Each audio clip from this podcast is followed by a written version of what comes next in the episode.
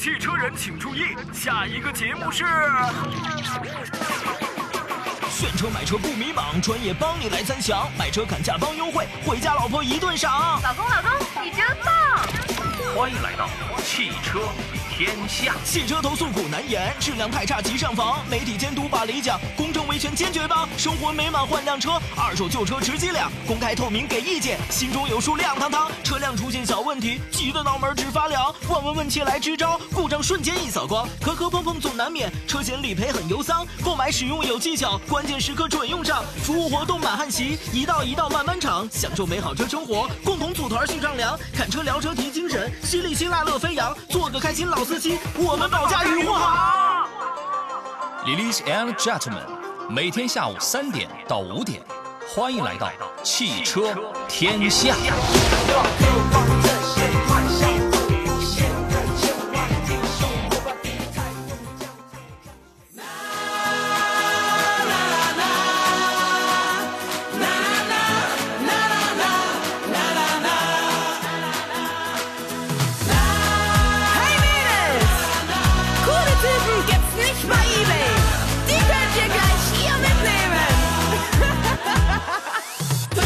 来，下午好，诸位，欢快的节奏再次响起，欢迎在这个时间准点收听山东交通广播啊，每天下午三点到五点为你准点开拔启航的专业汽车节目《汽车天下》，我是杨洋。新一周的忙碌啊，打从今天早晨开始，咱们又踏上征程了。希望本周您可以一切顺利。今天下午的两个小时呢，我们全程解答各位在选车呀、在买车这个方面可能会遇到的一些问题啊，挑着选车拿不定主意的，欢迎各位随时来探讨。我们我们的节目呢，每天下午三点到五点两个钟头，会给你提供跟汽车生活相关的全方位的服务啊，涵盖什么新车对比挑选、选车买车啊、汽车维权、投诉维权、质量监督、维修保养、二手车、车险理赔等多个方面，一周七天，每天两个钟头，全是直播，内容略有不同啊，欢迎各位持续去关注啊。呃，每个周二、每个周五呢，我们关注的是汽车投诉。本周呢，投诉内容恢复正常啊。上周啊，这个因为受频道的这个通知，我们暂停一个礼拜，对吧？因为这个周三呢是三幺五，所以呢，我们的节目啊，我跟大家提前预告一下，呃，周三下午的三点到五点，我将为大家带来的是三幺五的专题节目啊。我我们会结合案例呢，向广大的消费者来传递，呃，有哪些品牌、哪些车型最近遇到了比较重要的、重大的这个问题了，以及如何精准、准确的去维权的这个方法论的问题啊。本周三下午的三三点到五点，好吧？那么原定是星期二，那么我们周二跟周三的节目内容互换了一下。周二就是明天下午的节目呢，我们会关注啊新车挑选和二手车方面的内容。周三咱们关注汽车维权，好吧？那么说到了这个三幺五呢，三月十五号本周三上午的十点钟啊，山东交通广播将举办三幺五我的汽车有话说的主题落地活动。上午十点啊，地点呢是在济南的这个阳光一百小区内广场法治广场啊。那么我们将现场展示、分析、处理相关的这个汽车投诉，也会邀请各路专家团来现场解读消费者在遇到呃、消费权益、汽车消费权益受损的时候，应当怎么去依法依规保护保护自己的这个合法权益啊。届时呢，也会通过山东交通广播的呃、微信公众平台来进行一个视频直播。啊，欢迎各位关注啊！那么今天的直播间两路电话已经开通了，呃，号码分别是零五三幺八二九二六零六零或零五三幺八二九二七零七零。遇到了比较着急的这个选车买车问题的话，今天下午有两个钟头啊，您可以随时打通我的电话。另外呢，您也可以在山东交通广播的微信公众号里面，现在来收听收看到音视频的双重直播，各位可以留言互动啊。抖音直播间现在可以搜索“杨洋侃车”，第一个“杨”是木字旁，第二个“杨”是提手旁，单人旁，侃大山的侃。谢谢人到中年，这是我们抖音上的朋友说每天都听你的节目啊，谢谢。今天是来到我们这个抖音的视频直播间里来看一看了，对吧？欢迎你啊！这个在节目以外呢，你也可以在喜马拉雅音频平台搜索“杨洋侃车”四个字，可以回听我们的节目啊。今天做场宾呢是来自济南品家二手车的石占平石老师，你好，腿哥。哎，杨好，各位车友好。咱们还得从最近这个车市的价格体系的这个崩盘混乱开始聊起。近日车市价格可谓是乱炖啊，可谓叫几家欢喜几家愁啊。有人呢趁机低价买了车，他们是最高兴的，对吗？当然，有的人呢可能还在思考，我还要不要等下去？对于自己喜欢的后面马上要上市还没上市的新车，会不会？啊，这个最好不要立刻入手啊！很多人他很纠结这样的问题。那么由此前种种来看呢，四月份上市的新车到底会不会受波及呢？我个人觉得这个概率还是蛮大的。您是怎么看这个问题的？各位也可以发表一下您的看法啊。对于某一些车型，现在有很多的朋友说，我要不要在这个月底之前去购买？就是很多朋友可能跟着人家湖北，就是你身上没流淌湖北的基因，你没流淌湖北的 DNA。但是你就是容易被人给带着走了。你是山东的啊，那你也在考虑我要不要三月底之前我也去购买，我还是等四月份啊？对这个问题您是怎么看？啊，其实作为我们消费者的话，可能大家现在这种渠道信息也会比较多一些啊。然后一旦有这种价格波动的消息，可能大家都会比较敏感。这个首先我觉得还是可以理解的啊。嗯。然后我们的车市的经常说很多车型呢，我们经常说有一叫竞品车型是吧？啊，可能我们说，啊这款车的话，可能虽然不是从厂家吧，但是可能它的价位啊或者各个方面比较接近。我们经常说很多车就拿几款车拿到一块来比较，我们叫竞品车型这种情况啊。所以的话，我觉得可能特别是涉及到竞品车型的话，有一款车这个价格波动的话，那我觉得可能它的最直接的它的竞品车型的话，或者竞争对手的话，肯定会受影响，是吧？这种情况啊。虽然至于说这个影响多大啊，或者我们说。呃，什么时候有影响？这个我觉得确实可能厂家也是有自己的这种这种，呃，价格策略或这种这种情况这一块啊。所以我觉得近期的话，就是都如果大家买新车或者关注新车的话，我觉得啊，一个是你要关注一下这个这个车的一些竞品车型，嗯，这些动动态啊。横向就是它的一个竞品车型，就是它周围的这一些个车子。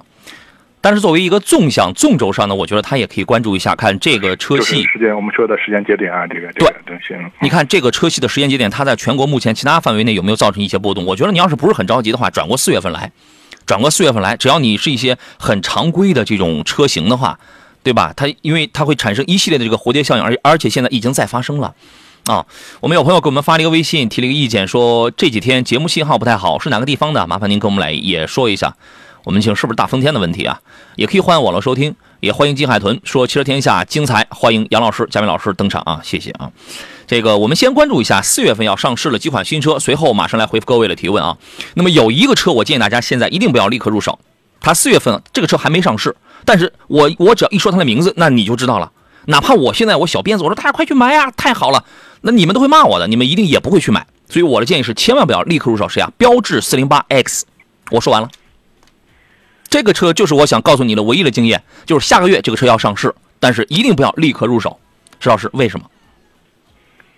呃，新款的标致四零八是吧？啊，这个四零八 X，四零八 X 溜呃溜背跟那个 C 五 X 一样的那个。对，因为这款车其实怎么说呢？四零八的话，应该前一段时间啊，可能我们说去年下半年啊是一款热度比较高的车啊。因为本身现在新车价位的话，可能十万多到十二万多这么两款。啊，这样的一个车型啊，虽然这个四零八 X 是一个新款车型，但是我觉得本身这款车可能，呃，它的这种定价，我觉得可能厂家会有考量。另外，我觉得主要还是受受到现在这个大环境的一个影响，是吧？啊，包括我觉得我前面说的几个观点，一个它的竞品车型啊，或者我们说目前的一个市场的一个风向啊，我觉得确实这款车，我觉得可能这个价格，最起码厂家来说还是要非常动脑筋的这么一款车啊。即便是我们说厂家定了一个比较感觉比较这种。合理的价格，但是真正的消费端的话，大家这种认可度的话，我觉得这个还是就是有待于这个实际的一个考量的。嗯，对，当你见惯了优惠六万的五零八，优惠九万的 C 六之后，它在四月份再上一个 C 零八 X 东风标致了，你会去买吗？不可能的，那谁傻谁才那这个谁才立马就买呢？好吧，所以说你看后劲儿。前边的这壶酒后劲在后头了，好吧？这个车三月二十一号正式开启预售，四月份的上海车展上亮相。动力方面呢，还是那台一点六 T 的发动机，然后它的这个轴距是两米七八七，尺寸来到了四米七零五，呃，比那个凡尔赛的 C 五 X 可能会略微短一点点。这个车颜值确实是跨界跨的比较成功的，也也是挺漂亮的。但是还是那话，你见惯了东风标致、东风雪铁龙，呃，必须得跳楼才能有人买，你一定不会。去立马去买，所以说这个车如果想热销的话，那只能是壮士断腕。只能是自己弄啊，好吧。还有一个车呢，四月份要上市是新款的星途揽月。这个车呢，外观跟那个揽月的探享版长得是一致的啊。进气中网用那种直瀑式的，所以啊，整个前脸给人的感觉是比较稳重、比较大气的。内饰换成了这个比较有科技感的三三连屏啊，座舱的这个档次感这个是提高的。四月八号正式上市，它是一个星途旗下的一个中大型尺寸的 SUV 啊。我觉得这次主要是内饰的变化来提高一下它的竞争力。但是这个车目前呢，从市场的保有量来讲还是非常低，还是非常的低。啊，然后呢，传祺引爆会出一个 2.0T，那么这个车型的前脸就跟那个 R Style 那个赛道版的车型是比较类似了，看起来是非常战斗啊，黑色轮毂、大尾翼、夸张的排气等等啊，整车运动气息这个是拉的比较高啊。动力方面是一个 2.0T 的发动机，400牛米，265匹，应该说来到一台十几万的车来到400牛米，我觉得这个确实是能玩。啊，那么它的动力参数肯定要比现在 1.5T 的这个配那个七档干式干式双离合的那个肯定要好，因为引爆的那个变速箱遭的投诉特别的多。现在就说就看这个车卖多少钱，官方说这个车售价或在二十万以内，我觉得贵点了。那肯定是二十万以内啊，那二十万以内那得看你是十三万起还是多少起，对吧？啊，我觉得这个车肯定不会卖的贵啊。你，我觉得你参照一下谁呀？即将上市的名爵 MG 七 2.0T 加 9AT，已经上市的新锐 2.0T，呃，已经上市的奇瑞呃奇瑞的艾瑞泽八 1.6T，参照一下他们的售价，大大概就也也就差不多了啊。您觉得呢？啊，或者的话，我觉得再多一款，我们就参加一下，参照一下这个领克零三，是吧？啊，我觉得他们基本上算是一个类型的车吧？啊，这种情况啊。所以的话，我觉得如果这款车，特别是这个价格如果定的偏高的话，可能最起码我觉得，一个是品牌影响力或者产品力的话，我觉得可能还是最起码的竞争非常激烈啊，这种情况啊。是这个真就是基本上能下个赛道，然后喜欢玩的年轻朋友可以关注这个车啊。再说一台新车，其实四月份要上的新车还是蛮多的。再说一台车，马上来回回复大家的这个问题啊。每当我一开始说话的时候，我们的问题然后就有有好多，然后都涌过来了啊，甭着急。呃，比亚迪海鸥。海鸥呢，因为它的定位会比海豚要更低一些，所以当时我给它的预测就是六七八万，就是六到九万这么一个区间。它的续航里程呢是三百零五公里，还有四百零五公里这两种。四月份这个车要上市，非常小，三米七八的车长。呃，外形长得还是跟海鸥，你你看上去它是有区别，但是基本上风格上还是走那种比较可爱的这个路线吧，小方方正正啊，有点有几根细微的线条，就是那种用了一台永磁同步电机，五五它这个电机的最大功率只有五十五千瓦啊，它的售价肯定是要比较便宜的。我觉得比亚迪啊有之前的那些个托底，所以这个车肯定还会是一个比较热卖的车型。四月份这个车将正式上市啊，各位你可以期待一下。呃，于师傅说音频很好啊，您这是在哪儿听我听我们的节目？感觉这个信号还是不错的，是吧？谢谢迎客松啊，说两位准时听节目，两位辛苦了。风大浪急，二位注意多喝水。您这是在海上在听我们节目吗？啊，来看大家选车买车问题啊，请不要忘记最初的自己说，杨老师，德州这边 4S 店啊说 C 三落地七万三千八，不包含商业险是吗？哪个哪个 C 三？雪铁龙那个 C 三 XR 是吧？呃，不包含商业险，落地七万三千八。你说这个车原来可也是什么九万九万八还是九万九起？原来也是十几万的车了。您觉得这个价格怎么样？开始往外甩甩货了啊？呃，这个价格可能比我觉得比之前的价格肯定还是有一大较大的一个优惠，是吧？啊，但是这个价格是不是我们说的能见底，或者是相对说，呃，还有没有这种波动的话，我觉得现在不是特别好好说这种情况啊。但是这个价格确实已经不高了。对，因为这款车可能当时啊，能大概就是十万左右的一个车型吧啊，现在只是说七万多已经可能能上路了这种情况，确实这个还是，呃，厂家压力还是比较大的啊。对，就是这个小车现在已经非常非它它早就几年前啊四五年前它就非常的边缘化了。现在如果它很便宜，它带个步这个是没有问题的。我觉得你就比较一下，首先我个人觉得这个价格已经不贵了，因为它是个落它是个落地嘛，对吧？然后它可能要捆绑你一些商业险之类的。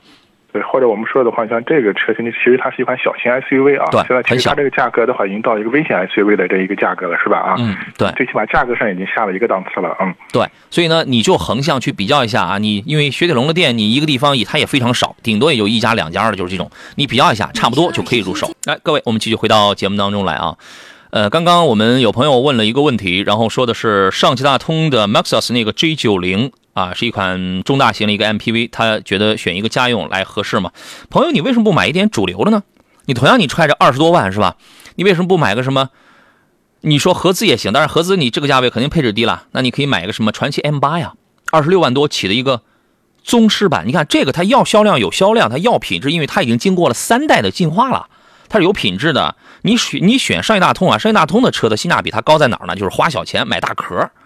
那么动力当然是也不赖的，但是你这个售后啊、保值啊，它是一系列的这个问题啊。您听一下这个施老师的建议，施老师。呃，可能在这个整车的尺寸方面的话，可能我觉得大成那款车型可能它的可能整体更大一点这种情况。都快五米三了，都快。对，但是你说的是家用是吧？那我觉得家用的话，可能你真的需要那么大的车吗？啊，我觉得基本上可能在大部分的 MPV 的话，都能满足我们日常需要是吧？这种情况啊，所以的话，最起码从目前整体的市场表现来看呢，确实还是这个。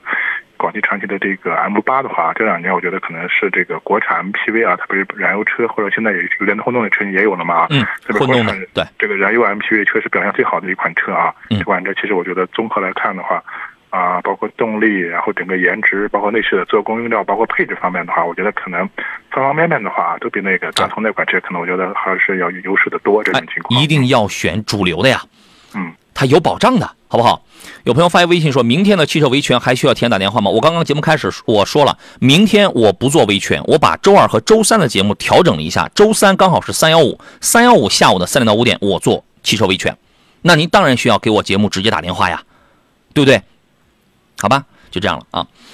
张老三是我们呃抖音直播间的铁杆听众啊，他说杨老师帮我解答呃这个解答一下卡罗拉还值得入手吗？还有大众朗逸新款1.5升手自一体的如何呀？这俩车呢，卡罗拉你也可以买，买个 1.2T 的就可以了。那么它呢起步动力还可以，但是你到了夏天，比如说你坐上一个或者两个人，你开一空调的话，那个它就费劲了，有噪音，动力差，油耗还略有增加。如果你就一到两个人的话，那个车还是挺经济的。你买个1.5的这个朗逸也是 OK 的，这俩车都没什么问题。现在朗逸的销量、年度销量、月销量是超过卡罗拉的，连续至少两年，两年还是三年了，反正至少是最近这两年啊，朗逸是比卡罗拉的销量是要高。但是这俩车，你说你买谁都没问题，都没问题啊。呃，您给他个建议，邵老师。呃，其实我觉得之前那个朗逸也好，卡罗拉也好，可能我觉得很很多人还是作为一个家日常代步，讲究一个经济实用啊。另外，主要这样的一个合资品牌，特别是卡罗拉的话，我觉得之前整体来说，特别是那油电混动那个版本是吧？啊，我觉得整体日常的这种经济性、燃油经济非常好。五个来油啊。对，但是那会儿在现在来看呢，我觉得特别是这个。比亚迪的秦冠军版上市以后的话，我突然发现那两款车都不香了嘛。但是有它有前提啊，你家里得能安个充电桩呀。我昨天啊，那我如果具备这个条件的话，其实我觉得你可以和和那比亚迪的秦冠军版去比较一下，是吧？啊，是。昨天在我那个车友微信群当中，有一位朋友啊，在节目以外的时间，他艾特我，然后我跟他聊了一会儿。他说他家里搞不了充电桩，他只能跑出去每天快充，每天他都准备好，每天花一到两个钟头去去那快充。他问了一个是雷神 DHL，一个是比亚迪的秦 DM-i，买哪一个合适？我说这俩车谁都不合适你。你呃，第一，你每天你出去充，它是有时间成本的，用不了一到两个小时。你你能，你充不了几天，你新鲜感一过你就烦了。你每天你得想着这个事儿。再一个，它那十几度电的那个小电池，你每天去快充，那早就完蛋了，早早就完蛋了。所以说，这种车它适合什么人，它不适合什么人，它先天它就带的，所以一定不要勉强自己，好吧？苏妲己说：“杨哥，本月雅阁价位可以了吗？还是建议再再等等？我建议你等等，四月份，那么？这个我们一开始也就说过去了啊。还有问，请问宝马三如何啊？宝马三这个呀，你上手去开一开，你上手去开一开，对吧？你三二零一百五十来匹，还是还还是还是还是这个三二五一百八十来匹，你去感受一下。”对吧？现在这个车是很畅销的，好吧？还有一位朋友说，杨哥新车买了一个多星期，刹车的真空助力泵坏了，四 S 店只给换泵，现在有点接受不了，有什么好办法吗？什么叫好办法？是这样，七天之内，七天之内，如果你的车身开裂、燃油泄漏、刹车系统出现问题（括弧是影响你行车安全的这种问题），七天之内是退换车的。所以我不知道你的这个你所谓的什么一个星期就怎么样了？它是以你到店去维修的那个时间为准啊！你不要说我七天之内我遇到了问题了，但我拖了半个月我才我才去怎这个怎样怎样的。所以说，呃，大家注意，周三的下午一定要你要来听我的这个这个这个节目。其实去年的时候，我在那个三幺五的节目当中跟大家就是传递这个方法论的时候啊，我觉得你就是再什么都不懂，你只要好好听我的节目，你一定能满满的干货。因为我的节目向来都是干货，你一定能听懂。哎。我遇到了问题，我一定不要拖，因为他给我拖着拖着，把这个有效的法法定的这个时间给拖过去了，完完了，吃亏了，我吃亏了，或者我自己因为我忙，我怎么样，我远，我拖了，OK，你把那个时间，你把那个你第一次什么什么的时间你拖过去了，完了，就这些一定你得懂，心里边咱得知道这个东西，好吧？你可以去查阅一下相关的条款，结合你的这个具体的情况来。这个它要严格卡什么时间啊、里程啊，还有这个故障点，就这三条最主要的因素啊。繁花物语说，两位老师，比亚迪的护卫舰零五什么时候上市？有消息吗？护卫舰的零五，现在先上了一个护卫舰的一个零七嘛。护卫舰系列是 SUV 产品啊，这个我这个我还真记不住了啊。您有消息吗，腿哥？哦，可能我也没这方面确切时间啊。啊，这个现在不太知道。驱逐舰我知道，驱逐舰早就上来了，好吧，这个咱可以查一查。嗯，海蓝蓝说：“杨哥，坐标西安，新锐 L 四驱，销售顾问问了个十八万五，落地多少合适？还要再弄四驱十八万五，那不就是裸车价吗？没给你优惠啊？那，他相当于就是把那个购置税什么之类的啊优惠出来了，是这样的啊？没有啊，十八万五，句号，后边问问咱们落地多少合适。那个车呢，现在啊，就是原来是不让优惠的，但现在已经有优惠了，现在已经有优惠了，好吧？就那就这样，你再谈一谈吧。张老三又问杨老师，现在燃油车能改烧气的吗？现在还能改吗？咱们先不说有没有必要啊，还能改吗？呃，可能这两年包括这种改装的，就是很少啊。但是你要非要改，它可能也有能改的地方。但是关于这个改气的话，这个话题我们前几年说了很多很很多次了，是吧？这两年可能问的也比较少一些这种情况啊。对对，就还是看你就是实际上每每年能跑多少公里吧啊，这个这个还是挺关键的啊。这个对啊，你说你一年就一两万公里，你去背气罐去。呃，另外的话，确实有些地方的话，可能这个车辆就是年审或者上下检测的时候改气还是会比较麻烦一些的啊。这个。好吧，包括我们说的二手车、后期二手车的话，可能这种改气的话，都会影响这个车的保值。嗯，我个人觉得没必要。你要是真想省的话，你直接你买个电车了，或者你买个插电混的呀。你看现在还有多少人还拿个油车还去改气的呀？这都多少多少年前的这个落伍的做法了啊！光头水电暖问帅哥下午好啊！照现在这个形势，新款 CRV 要等到大约什么时候入手比较合适？不着急用车啊，谢谢。新款 CRV 已经上市了嘛？它已经上市了。首先摆在眼巴前的，我觉得你就四月再看看，买与不买，你现在你先摊个价，四月份的时候再看一看，你觉得让已经让你心动了，你就买。这个东西你不要想，我是不是等到下半年，等到年底的时候还会再便宜啊？下半年就不一定了。你我的建议是，今年七月一号之前，你跟因为它车型品牌它不太一样，库存什么它这个它都不太一样。七月一号之前该买你就买了，啊，然后现在四月份就挺好。这个就是我给你的建议啊，好吧？噔噔噔问的是二零一五款的二点零 T 的锐界能买吗？有没有什么毛病啊？就是当年的那个一五款的锐界，我们现在回忆回忆，有没有什么毛病啊？啊，也是最早差差不多最早一批的锐界了，是吧？啊，一五年的时候，嗯，是，嗯，最早的那个。应该整体上这款车是没有什么大的问题或毛病啊。但是我们说买二手车的话，重点还是要看车况，是吧？啊，这个更关键一些啊。得嘞，看好车况吧啊。还有一位德州的朋友说：“杨哥，雪铁龙 C3XR 怎么样？同价位其他车有哪些评价一下 ？”C3XR 呢？现在啊，兄弟，我跟你说句发自我肺腑的话：如果你没钱，如果你就六万七万块，你买它行，你就不要在意。哎，它 1.2T 的三缸行不行？它六档的双离合行不行？谁让咱们钱不够啊？对不对？你就别。抱怨那么多了，因为毕竟也是个小 S 小 SUV，也是个合资品牌，是吧？你想啊，在新车里边，在畅销的车里边，你揣着六万七万，你能，你，呃，听我节目，如果你老听众的话，你可你有可能会听过我曾经说过这样的话。你如果就六七万的话，不要去买 SUV，为什么？因为你买到的都是些，呃，你买不到东西。你六七万的预算一定是买个轿车，但是如果说某一个已经老掉牙卖不动，这个车。恨不得就能倒，立马倒闭。你咱们说话间，他就要倒闭的这样的车，给你降到六七万，刚好迎合你的心理，那这个就能买。这话说的锥心刺骨吧？C3XR 啊，你这个你你你就没法问同价位了。你同价位你六七万能买到什么 SUV 呢？是不是？你狠狠心，咬咬牙，跺跺脚，买个长安 CS 三五 Plus。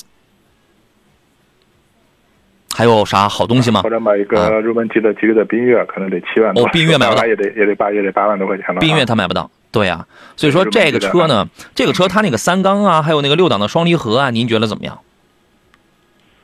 呃，怎么说呢？我觉得可能大家国内这几年确实这个三缸机的话，大家对整体对这个东西还是抵触情绪比较大的这种情况啊。但是说具体应用来说的话。呃，你说它有什么太大的问题或者毛病吧？可能也没有。但直接的，我们说从驾乘感体验来说的话，一个是三缸机确实它会这种噪音会大，另外的震动会比较严重。另外的话，随这个车龄的一些增长以后的话，包括一些呃橡胶垫儿、缓冲垫的一个老化以后，可能这种迹象会更加明显。这种情况，这些东西是难免的。还有的话，可能这两年我觉得很多车车型吧，可能为了还是这个由于成本的考虑吧啊，可能说。就是我们说卖的不是很好，所以价格我们是想办法要压缩成本啊，所以导致一些整体的这种可靠稳定性也会降低啊。这个我觉得可能是，呃，这款车可能存在的一些潜在的风险或者问题吧。嗯，我甚至觉得 C 三 XR 这一波甩完了货之后，这个车就该停产掉了。呃，我觉得可能性还是比较大的这种情况啊。对，因为因为这种车呀，它在市场上的存在感太差了。你看你身边，假如说有人说我身边有人开这个 OK，你问问他哪年买的。零几年买的，还是一一一二年？什么一三年？就就是啊，零几年还没那车了。Sorry 啊，就是一几年买的车，然后你看这个这个路边上还有人去买这个买这种车了吗？没有的。所以这个车我觉得啊，它很有可能它甩完这波，它就，即便它不停产，它也属于那种半死不活。它它本来就半死不活，赶我赶紧我就甩完库存我就拉倒了。你要是这样那就可以了，你懂得，你你懂我的意思，好吧？还有人说，请问老师，凯美瑞还可以等等吗？可以啊，等一等。晚风说，CT 五怎么样啊？二二十万左右的唯二的唯二之一的纵置后驱的车子可以买，但是凯迪拉克的通病它都有。它都有，哦，但是你要在二十万本身你想去买纵置后驱的车子，它就不多嘛，对吧？这个车您的评价如何？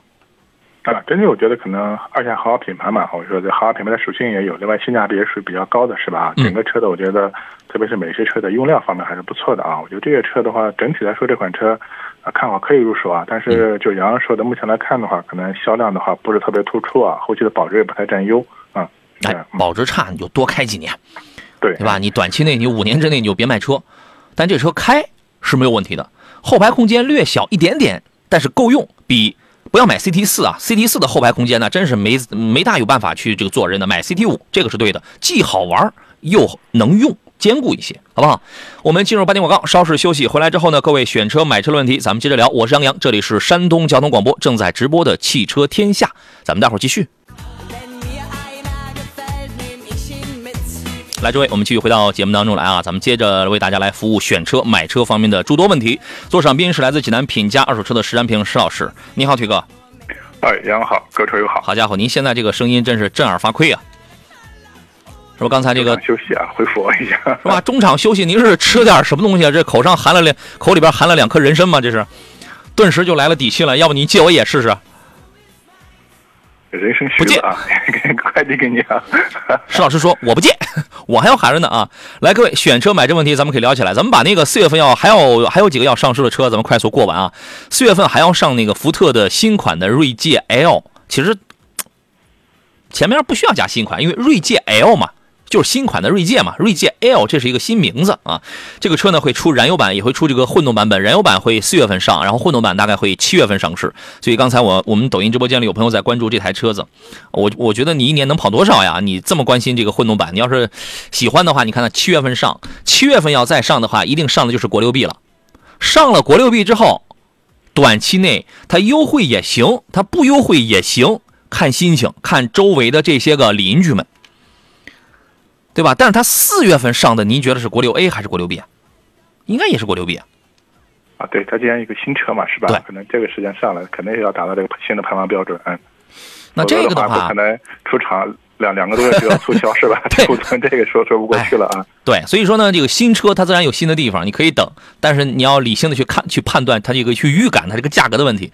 那么这个车呢，轴距是两米九五，哎，你单从这个数字上去讲的话，它比汉兰达这是要大的。二点零 T 发动机，混动是二点零 T 的油电混动系统啊，尺寸比普通版的锐界是提高很大。呃，我我预计啊，它的混动应该卖的会比丰田的汉兰达的什么这样的混动会便宜。只要它理性的话。想讨巧的话，应该会便宜点，好吧？然后呢，还有一个车是魏牌的蓝山的 D H D H T PHEV，这是一个中大型的一个插电混动车型。呃，为什么？怎么去判断呢？它的轴距已经到了三米零五了，这已经比刚才的锐界 L 的轴距还大了。车身的长度来到了五米一五了，比摩卡这都大。魏牌蓝山。这个车去年我们就预告过是吧？它是一个六座车，而且配了女神副驾。女神副驾这块是吧？给女同志什么一键 SPA 呀等等按摩啊，就这些全都考虑到了。动力方面呢，它用了一个 1.5T 的插电混动系统。这台车具备一个4.9秒就破百的能力。亏电油耗呢，官方宣传百公里是在6.7升。四月份上市。这个车主要卖什么呢？卖大尺寸、低油耗与高配置。它的定位是要比摩卡的那个 DHT PHEV 是要高的，所以说呢，因为摩卡那个车当时卖多少钱？二十九万多一个配置，三十一万多一个配置。如果说蓝山的这台车定位比它高的话，呃，官方虽然曾经放出消息说我这个车我要卖三十五到四十万，我个人觉得也未必比摩卡高那么多，但是它很有可能是三十一万起或者三十二万多起，啊，它要给一个高的售价嘛。但是你不能太高，你要太高的话呢，这可能你面临的对手是三十五到四十万，你要你又要去面临什么理想啊、什么问界啊、什么还有豪华品牌，竞争它就会更加的惨烈一些了啊。您对于这个车觉得它实力怎么样？呃，这款车啊，我觉得最起码从外观方面的话，我觉得还是和一些这种造车新势力或者我们新能源车这种风格更更切合一些这种情况啊。嗯。毕竟它是这种插电混动嘛，我觉得这种中大型 SUV 的话，可能大家主要还是对它的油耗相对来说在普遍会比较介意一点。但是这种一旦这种混动也好，或者我们说的这个新能源以后的话，这个油耗方面我觉得会有很大的一个缓解啊。嗯。所以这款车本身我觉得。呃，产品力方面的话，应该是不错的。因为过去其实这个魏派也好，包括哈弗也好，其他的一些我们说的一些新能源车吧，其实我觉得大家慢慢接触也多了啊。其实包括它有一些特有的一些技术，是吧？这种情况啊。嗯。所以现在我觉得主要还是看价格，是吧？这个价格能不能打动消费者啊？是这样的。是，还是要看价格的啊。嗯。呃，小星这位朋友问一事儿，他说，二零二二年八月份左右的时候买了一辆混动汽车，官方还有四 S 店宣传满油满电一千公里，实际也就六百六百多公里，跟同系列的燃油车满油续航接近，算虚假宣传吗？这种事儿啊，首先你要判断一个条件，你比如说，我说你说你的纯电续航里程有多少多少公里啊？那我实际我跑不到。你说你买油买电能跑多少公里？我实际跑不到。就这种问题里边的这个因素比较多，要看你是怎么跑。你是怎么开？你是怎么跑？还还是就你个人是这样的？还是有相当大部分的人买了这个车的，他的都是这样。你不能说啊，他说他能跑五百公里，他是他他一台电车，但是我实际我就跑两百五，我觉得不行，你就是骗子。你这个他就太你懂得对吧？你怎么看这个问题呢？啊，其实我觉得这个问题的话，我们说也是一个挺有意思的一个问题啊。可能我们过去的这个燃油车的这个市场上，经常说啊，这个车会有一个所谓的官方油耗，是吧？这种情况啊，或者是一个什么？这个就跟那个工信部统计了 油耗，我是异曲同工啊，是不是？但是我们很多消费者再怎么努力，是吧？始终跑不出那个所谓官方的指导油耗这个情况啊。对。包括现在我们这个新能源车吧，很多车的话，可能我要续航五百、六百、七百都有，但实际真正消费者发现，可能并不是达到那个所谓那个宣传那个实际续航啊。对，这里面其实我觉得可能有很多原因了啊。一个说可能最直接的，可能所谓这种，呃，官方的一些数据的还，是一些理想状态是吧？还有很多这种限制条件这种情况。哎，我那个我呃，我要打断一下，它都是你官方无论是工信部测燃油车的油耗也好，还是他说他一箱能跑多少公里也好，它是在一个理想的条件下。你要是把你正常用车，假如你还挺暴躁的，你的，呃，驾驶习惯还挺那啥的，你你硬要去对标那个东西的话，比较牵强。嗯，好吧。最起码我觉得我们现在这个纯电车型的话，可能还还。稍等啊，石老师，来，我们继续回到节目当中来啊。关于呃官方宣传的时候呢，可能他也没有跟你说我这个车百分之百就必然能跑到个一千公里。他测试他测这些东西啊，都是在一个理想的状态下。它跟你正常的使用的时候一定是有误差，但是这种误差呢，它不是说一个非常重大的，我隐瞒了一个质量问题。我隐呃，我是，你知道啊，从这个我们有的消费者动不动我我我要推赔三，我要推赔三，我在节目当中我我我跟大家也说过一个问题，它有些东西它这个它的这个界定隐瞒和欺诈，这是两回事儿。从法律界定上，它是两回事儿啊，所以说你有的时候它也不是我们想的那么的这个简单，而且呢，你这个油耗也好，你续航也好，它跟路况，你甚至啊，我跟你说，跟大风天、跟胎压、跟什么那个机油。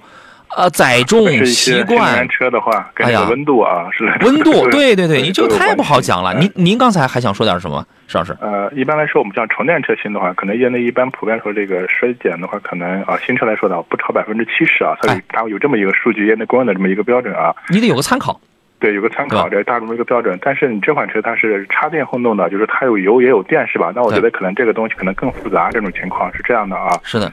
所以的话，最起码我觉得现在就是从法律法规层面的话，没有出现一个明确的啊，我们说这个到底达到一个所谓的官方续航的一个标准一个什么程度啊？它属于质量不合格啊。所以这个我觉得可能还是国内这一个新能源车这几年嘛，属于一个高速发展期吧，相关的法律法规还不是特别健全啊。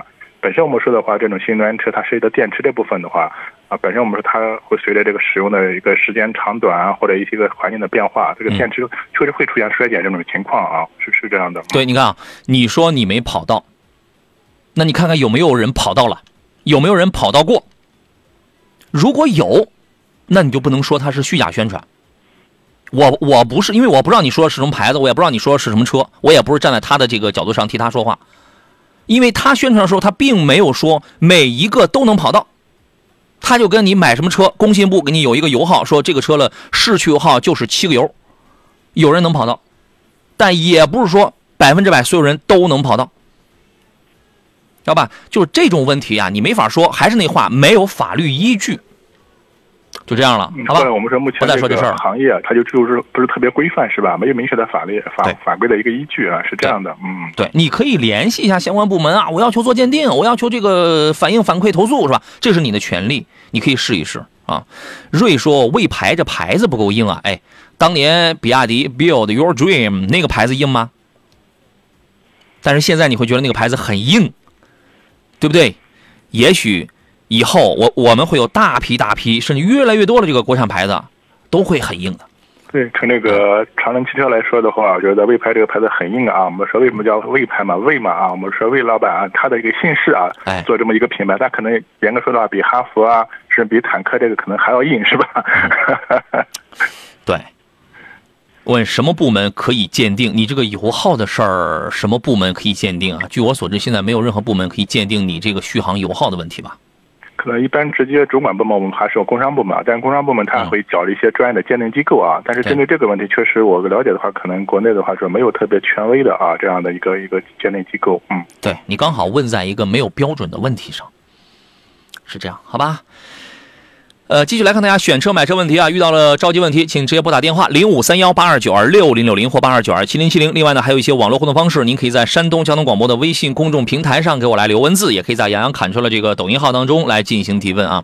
有朋友发来微信说：“杨老师你好，比亚迪的宋 Plus EV 跟大众的 ID 四哪个更优？哪方面更优呢？”讲这个续航的话是这样，ID 四有四百公里的，也有这五百多公里的。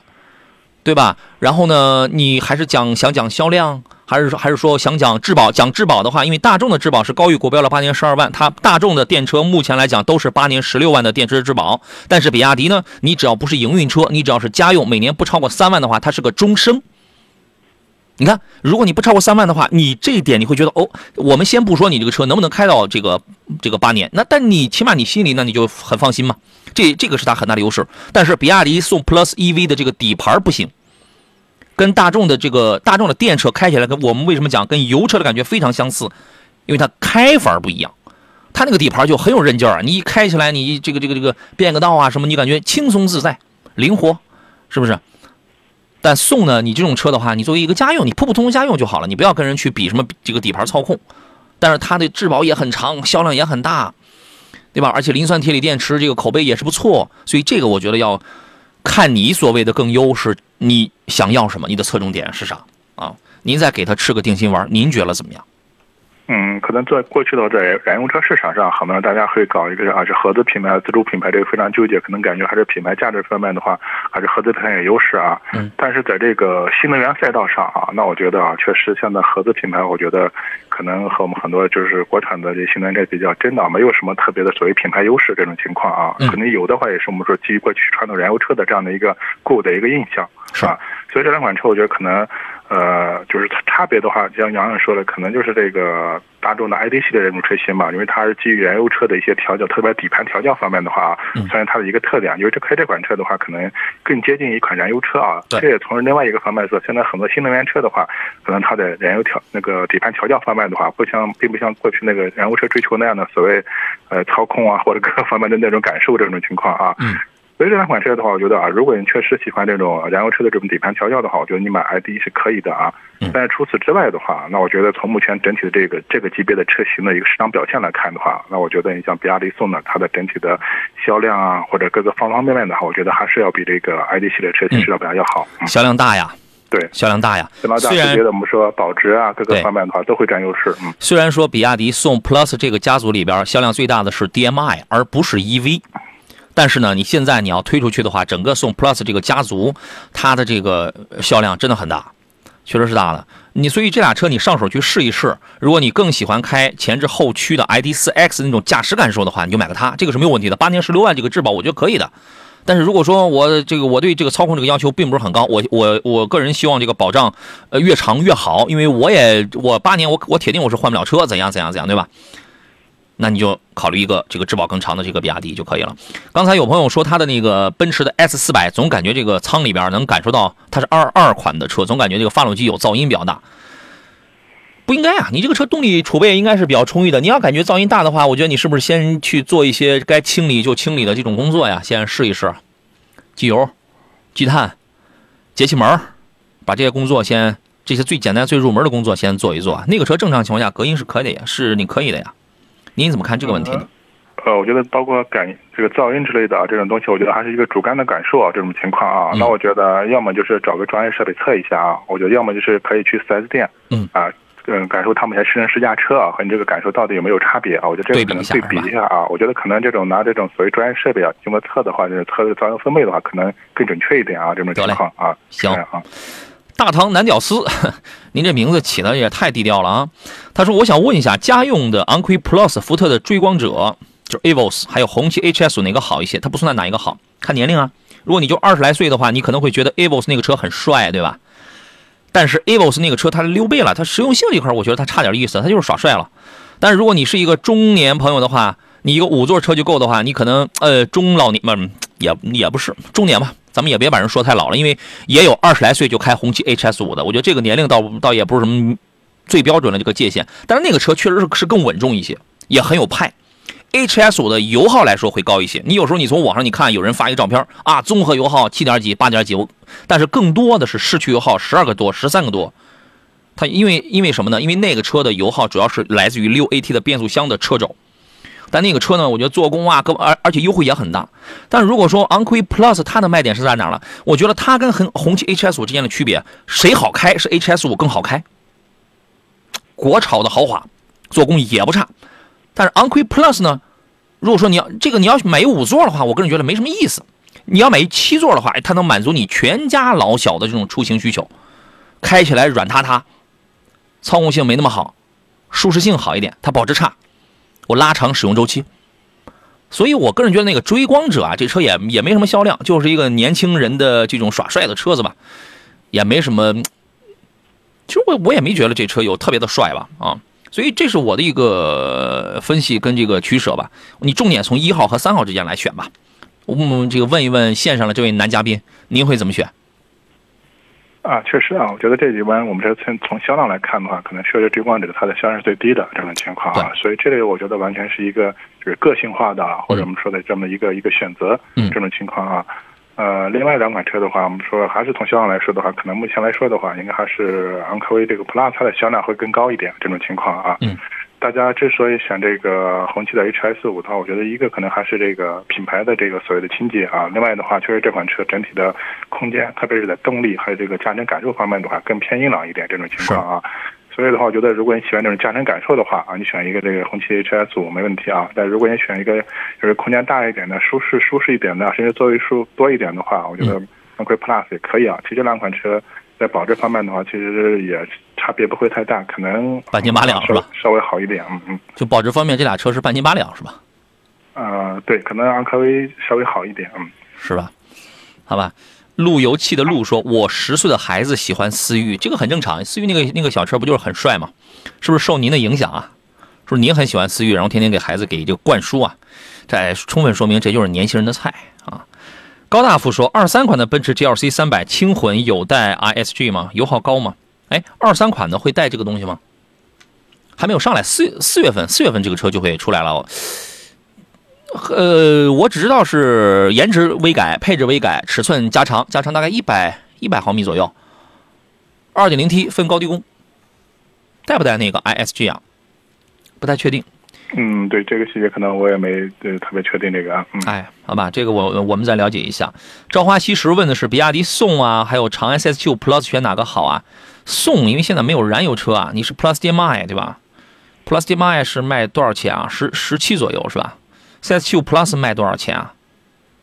多便宜啊？什么叫哪个好啊？就你你一定要把你看的这个车呀，你要表达的要精准一些啊。李说：“你好，我想问一下，现在药业洗缸内积碳释放活塞环治理烧机油靠谱吗？药业清理积碳释放活塞环治理烧机油。”你你要你如果是因为那个车，因为这个缸壁内附着硬性积碳，导致活塞环变形有间隙，导致烧机油，那么你清理一下积碳，或者换一下粘稠指标稍微高一点点的这个机油，这一小或者保养一下那个活塞环，这个是这个是靠谱的呀，这这个是一个常规的一个思路啊。但是这类产品很多呀，这类产品很多，那你那你不能说所有的那那这个都是优秀的啊，问腐蚀活塞跟钢套嘛，这种技术成熟嘛？酸性的东西肯定会有一点啊。您怎么看这个问题呢，石老师？啊，这个我本身我觉得还是要看你这个车的具体一些情况，就是说我们说这个烧机油段肯定是这个我们说这这个火花塞这种间隙过大这种情况啊，但是间隙过大的话，我觉得还是要看就是它具体的一个程度这种情况啊，有些可能这种所谓通过这种叫免拆装的啊这样的一个，就是其实就是通过一些药液养护这种情况啊养护之类的啊，可能起到缓解啊，但是这个东西它可能是只能说治标不治本啊，但有些可能确实你这种。火灾间隙比较大，或者整个这个缸壁已经被这种轻微的这种造痕比较严深一些的话，你可能它这个东西也起不到太好的一个效果，只能说是你去但是会缓解，对，但是会缓解，只能是缓解啊，但是它不可能说是根本上解决这个问题，嗯，你用点好的产品吧，这个东西多多少少都会有一点点这个腐蚀性啊，但是它如果不大的话，那这个就没啥问题，选点好的啊。我们进入整点广告，稍事休息，回来之后后一个钟头咱们接着聊。来，各位，现在是十六点的零三分，这里是山东交通广播，每天下午的三点开始到五点结束，两个小时的专业汽车节目《汽车天下》，我是杨洋啊。今天我们已经飞速度过了一个小时了，真是我跟你讲，这种，呃，汽车节目啊，既挺专业，然后还挺好玩的，就是这样的一个风格呢，你会觉得这个时间过得真是飞快，如同白色小马飞快跑过狭窄缝隙啊，就这么快，聊着聊着聊着聊着，大家的问题，哎，就到了这个。后一个钟头了，后一个小时，我们依然今天解答一下新车挑选啊，这个对比买车呀这些方面的一些问题啊。呃，您可以在这个我们直播热线上来有两个号码，任选其一，零五三幺八二九二六零六零或零五三幺八二九二七零七零，咱们直接来对话，把你所犹疑的一些问题咱们聊个通透啊，直抒胸臆。另外呢，还有一些网络互动方式，您既可以现在啊广播的这个覆盖真的是太全面了，可以收听，还可以收看。您可以在山东交通广播的微信公众号里边来收听我们现在的节目，也可以收看我们的直播间的视频直播。还可以在杨洋侃车的这个抖音直播间里来进行找到我啊。第一个杨是木字旁，第二个杨是提手旁，单人旁，侃大山的侃啊。好吧，所有跟汽车有关的一些问题，跟选车、新车挑选有关的问题，咱们今天都可以聊起来。座上宾呢是来自济南品家二手车的石占平石老师，你好，腿哥。哎，杨好，购车友好。刚才说烧机油的那个车呢是二点四的现代胜达，但是那个。车太老了，是十年前的一三款，一千公里烧半升，这个烧的确实很厉害，确实很厉害。所以总结一下，刚才整点之前您的那个观点，是可以挑选一些优秀的那种添加产品，可以试一试，是吗？呃，它这个就消耗量来说的话，已经是我觉得已经属于比较严重的了啊，很严重了。我觉得可能你这个缓解的话 作用不会太大，呃，可能聊胜于无嘛。啊，轻微烧机油的话，我觉得可能啊，通过这种可能操作的话，可能能稍微缓解。但你这个已经现在机油消耗量比较大了啊，我觉得可能还是要彻底解决的话，还是要拆缸的啊。对，好吧，那就这样了啊。实验峰哥这位朋友问了一个事儿，他说新四零八补贴两万，没有一键启动，值得买吗？就是说裸车价原来是一个十一万多一个配置，十呃十几，顶配是十二万多还是十三万多来着？它就俩配置。十二万多，十二万多是吧？多的十二万多，嗯，那就是说现在是优惠两万块是吧？九万多一个配置，然后十万多一个配置，能买吗？呃，单看这个价格来讲的话，我觉得还是可以的，因为当时它卖十一万、十二万的时候，也说实话没有特别贵，因为它是个一点六 T 的，除了那个变速箱，我当时我还以为那个变速箱能给你换八 AT 呢，后来一想，嗨，你想的真美啊，胖子，是吧？都这么便宜了，还给你上八 AT 是吧？然后来一个六 AT 的一个变速波，倒也行，主要是在合资品牌里边，它算是一个。动力比较好的了，而且价格便宜，现在优惠两万，虽然这个幅度不是特别的喜人嘛，但我觉得是不是也还可以啊？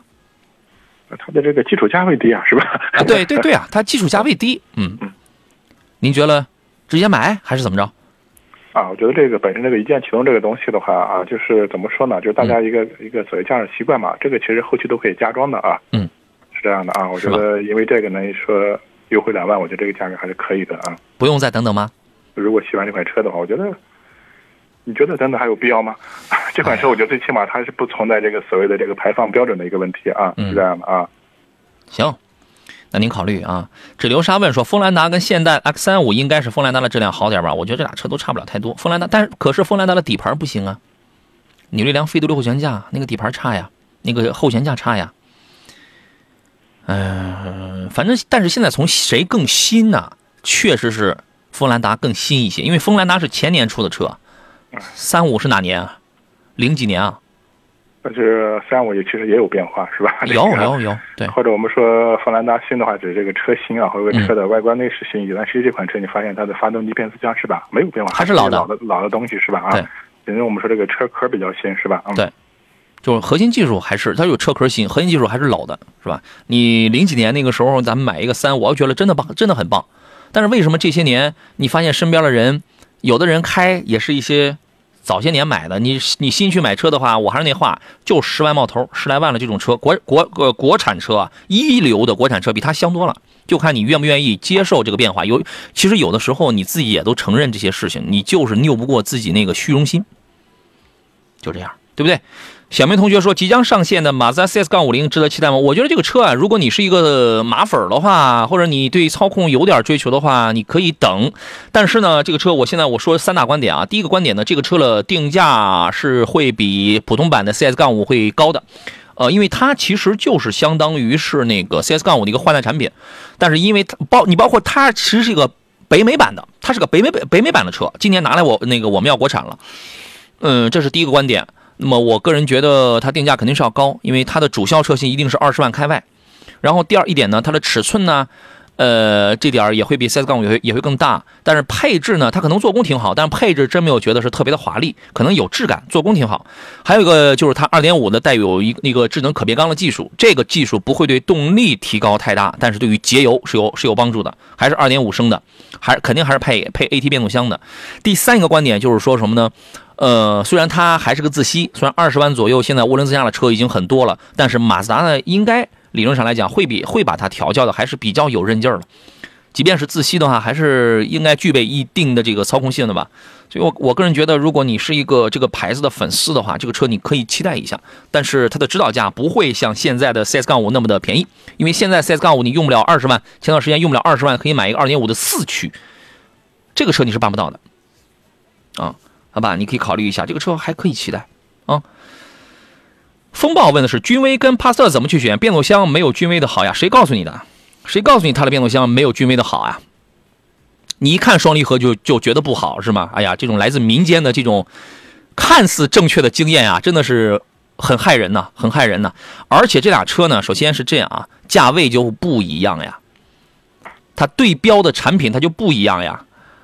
对不对？你拿一个 1.5T 的一个君威，一个低配的十四万来块钱你非要去标一个 1.4T 的一个帕萨特，1.4T 帕萨特你会发现，除了网约车什么那种东西，就没几个人买。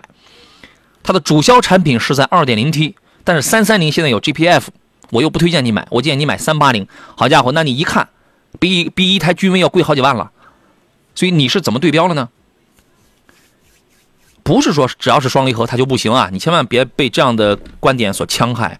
这个事儿您怎么看呢？呃，现在的话，除了这个一点八 T、一点一、一点四 T 的这个，可能这个帕萨特我觉得现在还有没有了？这款还哦，一点一点四 T 的还有，还有是吧？还在卖，但马上要停掉了。除了它之外的话，你包括二点零的，不管是低功高功，它用的是我们说说这个是这个七速的湿式双离合是吧？对啊，我们说关于这个双离合这个问题，我们早些年说了很多次了是吧？嗯。然后现在的整体这个大众双离合，我觉得这个稳定可靠性啊，包括它的所谓换挡的一个快捷性啊，包括对整个一个车的这个动力，包括操控啊，还有很大的一个提升的这种情况啊。另外说到君越的话呢，它主要是一个大众的八 AT 啊这样的一个变速箱啊，呃，你可能说从这个技术含量或者从这个变速箱的成本上来说的话，可能八 AT 的成本会高一些这种情况。但是我们说了，车呢还是要讲究一个综合匹配的这种情况，包括大众的这种所谓八 AT 的话，可能的低档顿挫它是也是有的，是吧？并不是说是它就是非常的这种完美无缺这种情况。哎，宝马的八 AT 不顿挫的更厉害吗？对啊，所以我觉得这个两款车的关键还是要把你的这个。具体的一个需求或者你的预算，你还是要再再具体再细化一下这种情况啊。我觉得可能，呃，现在君越来看的话，整体我君威他看的是君威，是君威是吧？啊，是君威。君威我估计啊，首先我觉得这个事儿，第一个第一点，你要花多少钱？麻烦你先交代，你先交代清楚。二点零 T 的君威是不太值得购买的。对，君君威就买个一点五 T 的就可以了，把钱省下来。而且就和帕萨特对标的，应该说是君越啊，不是君威了，是这样的。对，好吧，先。弄好这个预算啊！纸流沙又问了一，他又问了一事儿，他说什么情况？现代 X 三五、威兰达、探界者空间差不多，途岳也行啊。您这是回复其他网友的问题了？您这是怎么把这几个车混在一起的？这完全不搭嘎呀！这完完全不搭嘎啊！来，各位选车买车问题，我们穿插着继续来回答。我们要来关注一个最新的事情：三月十号，在长城汽车智能新能源干货大会上呢，长城汽车正式发布了全新的智电四驱电混技术，叫做 Hi i。Four 还 i 四啊，叫做 Hi Four。呃，面对用户既要动力也要省油、要安全、要激情的这个诉求呢，长城汽车从用户的日常出行场景出发啊，推出了前后轴双电机串并联电四驱创新构型的一个全球首创的智能四驱电混技术，就是全新的 Hi Four，打造一个天花板级别的混动技术，真正实现四驱的体验、两驱的价格、四驱的性能、两驱的这个油耗。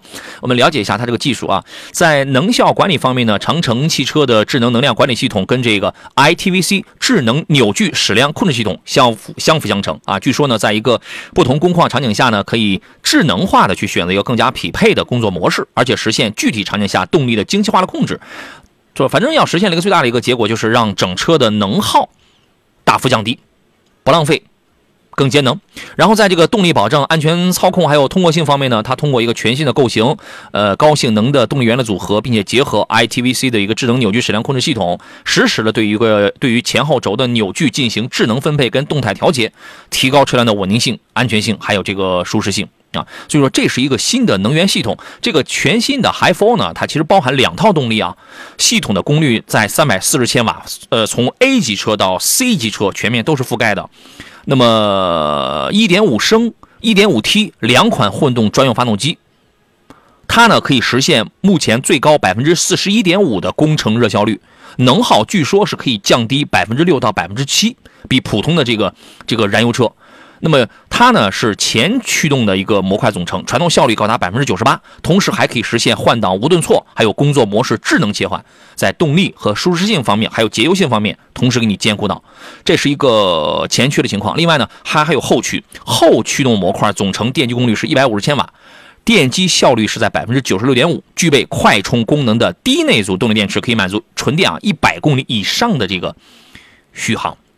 啊，反正这是一个比较好的技术。我我我对于它那个 ITVC 的那个智能扭矩矢量控制系统这个比较有兴趣。大家知道，原来那个马自达嘛，它叫 GVC 动态矢量控制系统，那个确实在操控上它就扶扶你一把嘛。啊，据说长城的这套系统有一个三擎九模，它可以自主的去进行一个切换。啊，车什么时候上市啊？我觉得这个大家可以期待一下。反正我觉得长城一直在做一些挺开创性的事情。这次它开创了一个前后轴的双电机串并联的一个电动四驱的这种这种结构，而且从它所描述的四驱的体验、两驱的价格上来判断，有可能这个价格会比主流的双电机的混动车型价格上应该会比较亲民一些，啊。性能上是提高的，价格上有可能没那么贵。大家对于这个搭载这个技术的新的长城旗下的这个新能源车型，大家可以期待一下啊！我们进入广告，马上回来。来，各位，我们继续回到节目当中来啊！咱们来看大家选车买车的问题。大白问了一声，杨洋老师，奥迪 A7L 怎么样？能叫 A7L 呢一定是上汽奥迪了，对吧？本来看好的是宝马的五三零，现在 A7L 降价又心动了。你觉得那个车很漂亮是吧？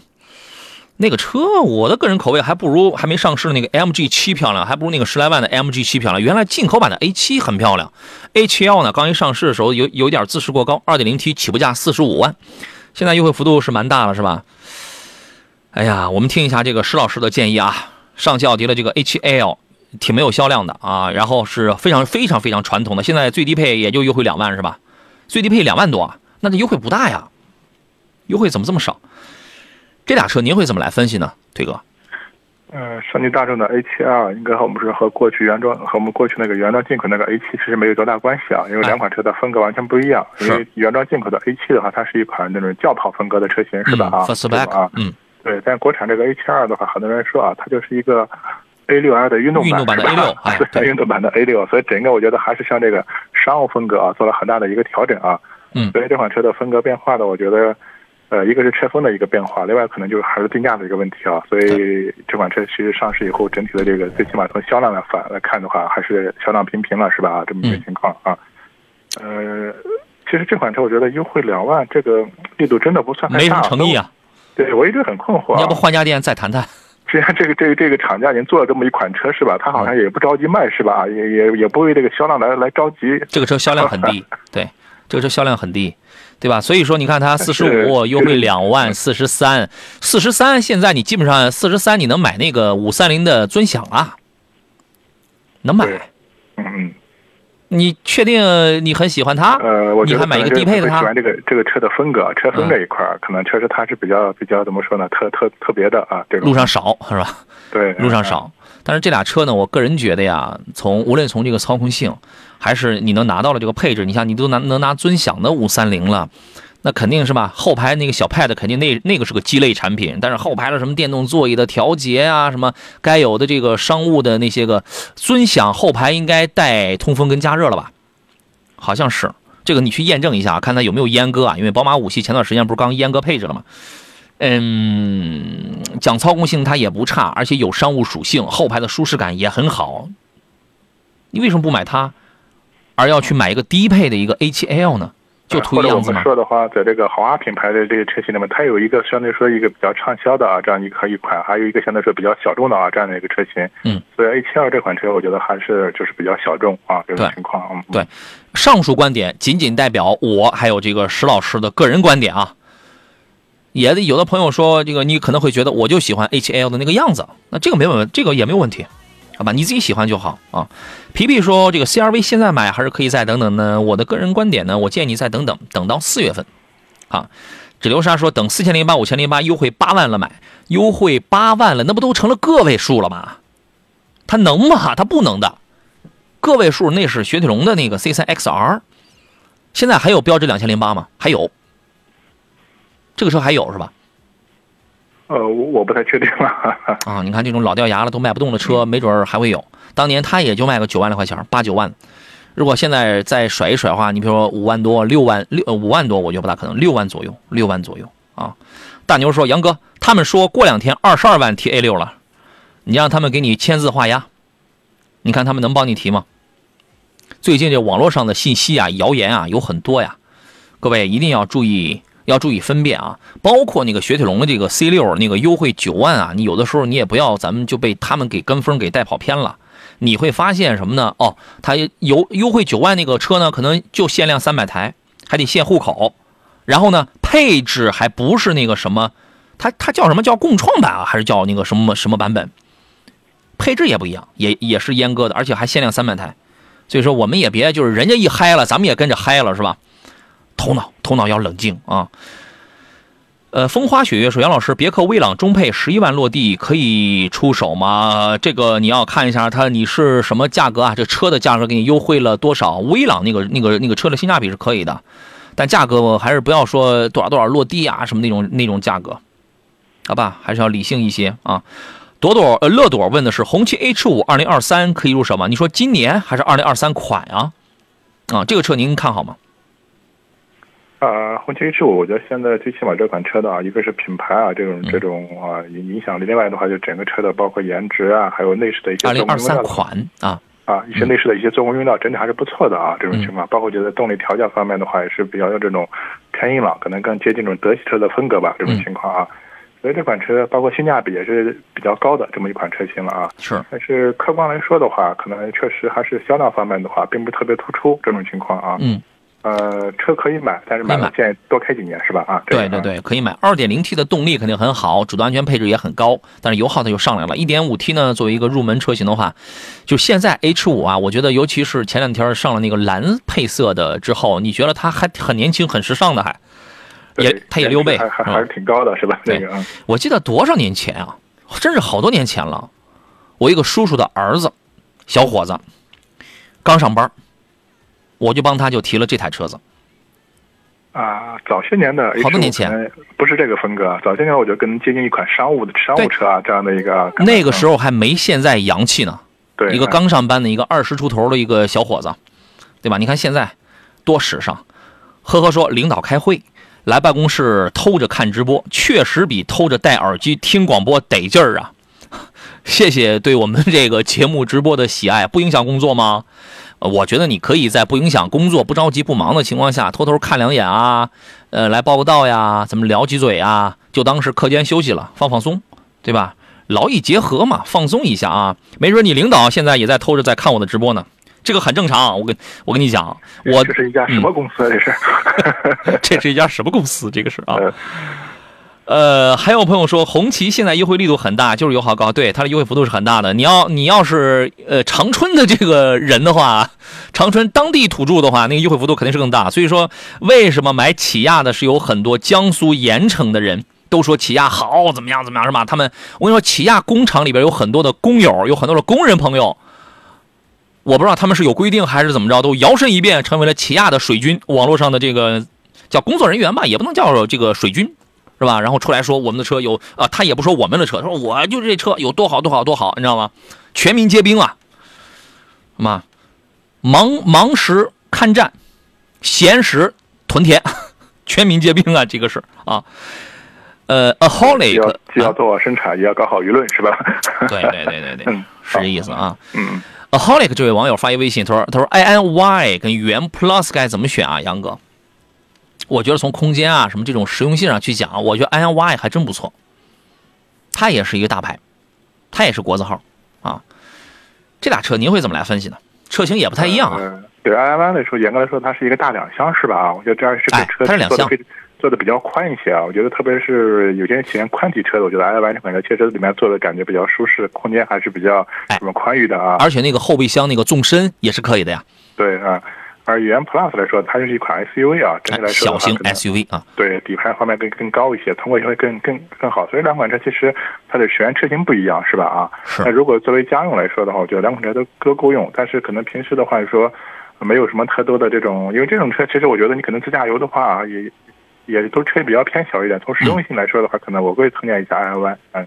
因为什么？因为它空间虽然这个车的尺寸不是很大啊，但是它那个后备箱空间啊，包括舱内的空间，它舱内的空间这个是挺大的。它的横向的、纵向的啊，这个而且空间我觉得可以比较多变一些。这款车，嗯、对你单看三维的话，你觉得这个 i n y 它没有那个元 Plus 大是吧？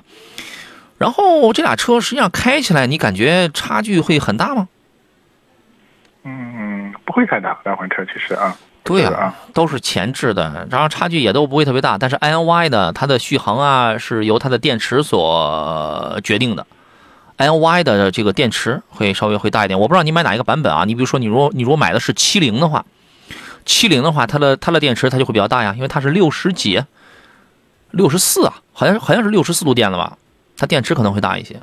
那么如果你正常开的话，百公里电耗，因为这个必你如果实际能跑多少是必须要结合实际的百公里电耗来算的。你比如说它的实际百公里电耗就是时速电也好，十五度电这个也好的话，那你这个你是能测算出来，它大概实际我能跑到四百，对吧？我说我能跑四五呃我能跑五百，但实际我能跑四百。那么同理，如果那个元 Plus 说我实际我能跑四百，呃我理论我能跑四百，因为它的续航里程会短一些。那么你按这个算法的话，可能它也只能跑三百多。所以这里边也会有一个续航的一个一个一个一个问题。我觉得从从实用性这个角度来吧。对，另外来看，现在目前的话，可能比亚迪的一些车型吧，可能还是整个这个价格比较坚挺，提车周期上可能稍微要长一点啊。我觉得可能从这个选择余地啊来说的话，可能 i y 你的可能选的更轻松一点啊，包括价格啊、啊车型啊各个方面啊、配色之类的。嗯嗯。他说 n y 除了丑没啥问题，新能源车有有几个不丑的呀？看习惯就好了。啊，这个我们就没法说了，外形嘛，哎，对，个人见仁见智的一个问题了啊。你看，这个反映一个什么样的问题啊？比亚迪有很多的这个车，尤其是先期上市的车子，它长得嘛，其实还是个燃油车的样。您说是也不是？呃，其实当然严格说的话，可能元和这个 i y 比较的不多，很多人呢还是拿那个那个海豚和 i y 来比较，是吧？我觉得这两款车可能更接近一点，是吧？两个都是这么两厢，是吧？啊、嗯，这种这种情况啊。嗯，你现在你看有什么造车新势力啊，什么国字号的造一电动车呀？按这个标准来讲的话，都很丑啊，都是封闭式前网、折断式的这个中网，是吧？呃，这个金戈铁马的那个灯组啊，反正。因为它必须要用封闭型的这种中网嘛，它一封闭起来，你就感觉它不那么立体，啊，也有长得很漂亮的，保时捷的 Taycan，漂亮吧？它贵啊！哎，这个你要看价格是吧？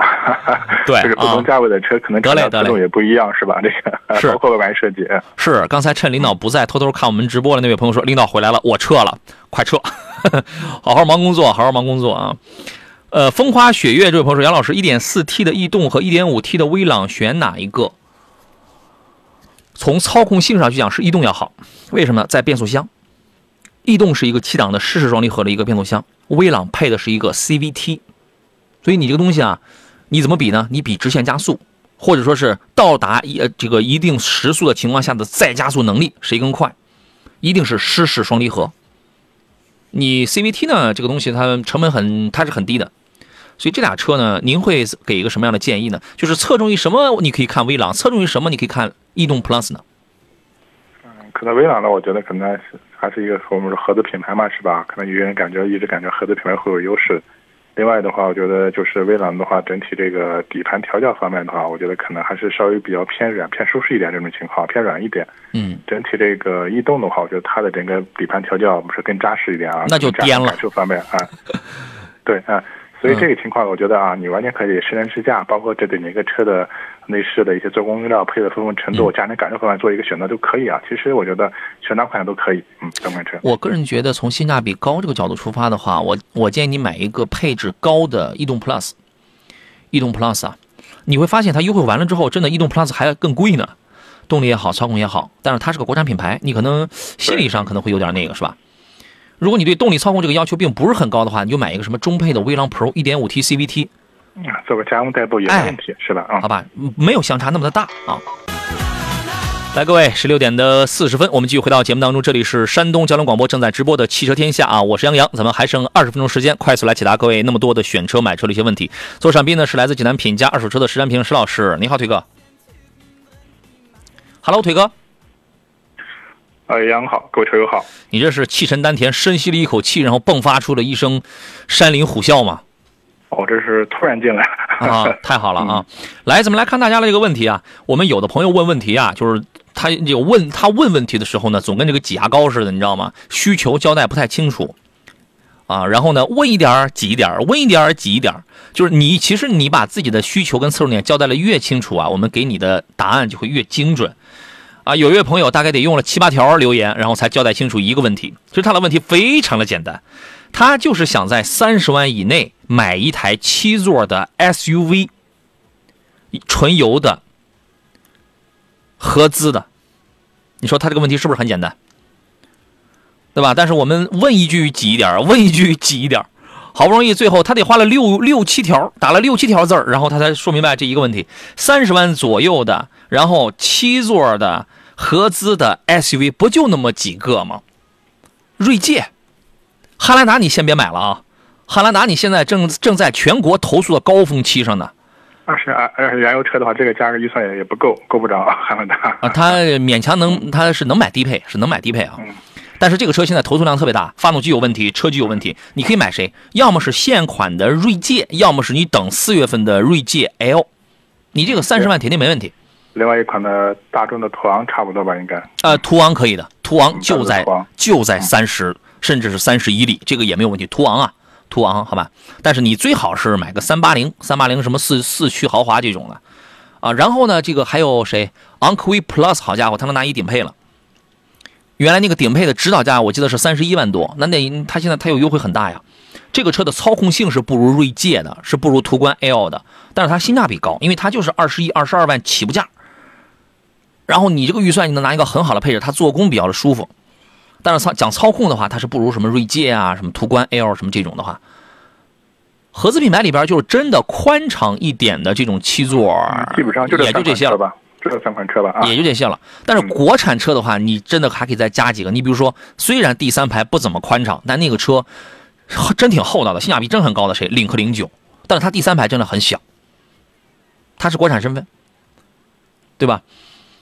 你看，当你把你的这个问题交代了清楚的时候，我们的这个推荐是不是非常的精准？或者说，当你看好什么样的车的时候，你也可以跟我们再来聊一聊啊。呃，苏乐德的问题我们已经回复过了，他看的是那个威朗，那这个事儿我们就不说了啊。还有人问的是一个阿言说，老师推荐一个音响好、带座椅加热的轿车，三十万以内，音响好、带座椅加热的轿车，二十来万的这种。轿车是吧？二十多万起步的这种车，你到了三十万级别，它都带啊。音响好与不好，我觉得你觉得沃尔沃的音响怎么样？S 六零的那个那个音响，你觉得怎么样？那个推哥？嗯，我觉得还行。得看他耳朵有多刁是吧？对，这个我觉得可能每个人对这个要求确实不太一样啊。对。另外，我觉得可能这个音响好坏的话。可能不单纯一个音响的问题了，另外我觉得可能整个车的这种隔音降噪之类的都有很大的一个关系。这个啊，这个情况，有些车可能这个经营性、精密性做的比较差，它啊也会影响着影响的这个效果，是吧？是？吧？对，嗯，你要是愿意花钱去这个改装的话，你也能改的这个特别的棒。原车带的音响的话，我觉得沃尔沃的音响还是不错的。啊，你你这这个你可以，反正这个东西都得你自己花钱去选装一下。你要是有兴趣的话，什么你可以选装哈曼卡顿，但你说或者的话，我觉得可能这个区间的话，就那么几台车吧啊，你可以嗯去对比比比较感受一下这种情况啊。我觉得嗯哪一款你你感觉的会更好，更适合你是吧？这种情况。对，其实这个区间的话，基本上我觉得就是座椅加热有啊，座椅加热这个是、呃、这个都没问题的啊。呃，主要就是你看是我们说，我觉得主要还是首先考虑豪华品牌，因为你这个预算在这儿买轿车嘛，是吧？啊。另外，普通品牌的话，可能买到很多这种中高配的车型，这种情况，那这样嗯也它的这种音响或者它的整体的精精闭性，或者包括座椅加热，它微这些配它也有，是吧？这种情况啊。好吧，你你这个你也可以考虑啊。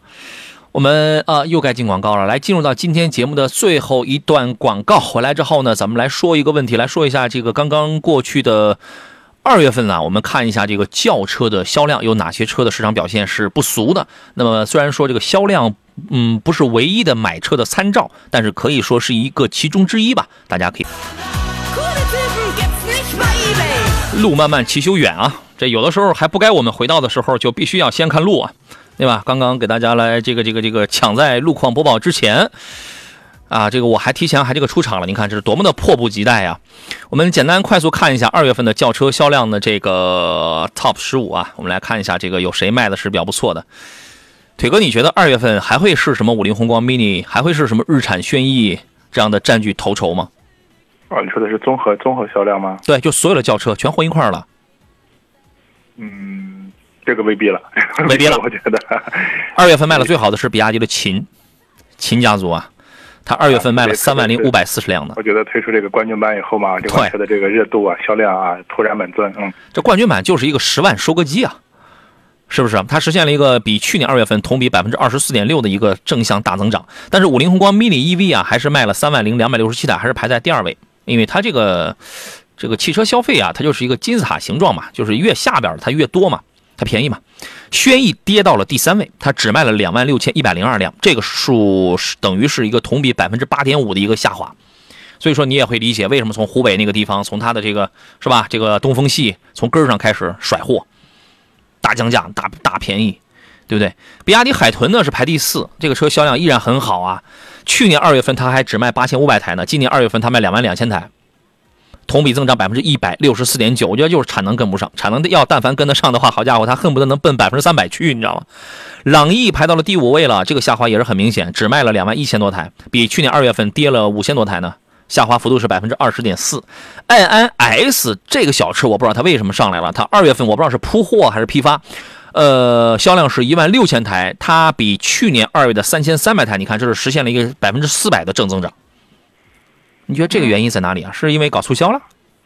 呃，我觉得首先它的整个这个价格定位的话，大概是在七八万啊，就嗯八万左右这样的一个价格区间，是吧？啊，嗯这种情况，我觉得这个价格的话是就是很多人大家在日常代步的一个主要的一个预算区间之内啊。另外的话，我们就占着这个新能源，我觉得这个整体和一些那种微型或者小型的那些。